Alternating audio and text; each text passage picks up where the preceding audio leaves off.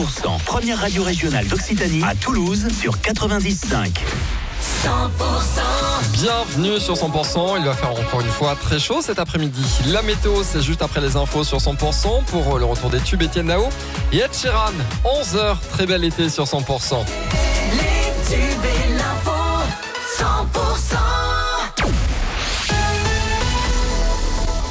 Bonjour Cécile Gabod. Bonjour Emmanuel, bonjour à tous. Le spectacle de Dieu donné interdit à Toulouse. Le polémiste a annoncé sur son site internet qu'il allait se produire dans la ville rose demain dans un lieu tenu secret. Le maire de Toulouse, Jean-Luc Moudinque, a annoncé hier sa volonté d'interdire l'événement annoncé donc par Dieudonné et ce par un arrêté municipal. Un homme condamné à Toulouse pour des violences sur un chien et sur des policiers, des faits qui remontent à vendredi dernier. Il avait étranglé un chien devant de nombreux dans le centre-ville de Toulouse.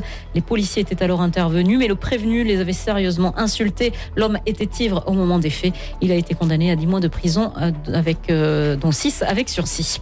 La sortie aujourd'hui d'un film 100% toulousain en salle. Il s'agit des As de la Jungle 2, opération Tour du Monde, un long métrage qui a été créé par les studios toulousains de TAT Productions.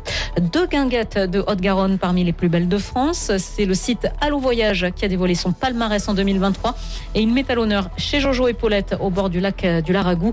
L'autre guinguette, c'est Flonflon dans le jardin du château de Tégra Balma. Le reste de l'actualité, la mort du journaliste télé de CNews, Gérard Leclerc. Il est décédé dans un accident d'avion.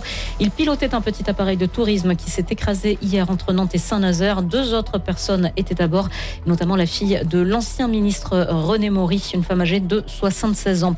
Nouvelle fusillade mortelle à Marseille hier dans la soirée. Un homme d'une trentaine d'années a été tué par balle. Ça s'est passé dans le quartier de Maison Blanche, dans le 14e arrondissement de la ville. C'est le troisième homicide en seulement cinq jours. Et puis le déplacement du ministre de l'Intérieur en Polynésie à partir d'aujourd'hui et jusqu'à samedi, où il doit rencontrer notamment le président indépendantiste du territoire. La ministre des Sports fait partie aussi de ce voyage.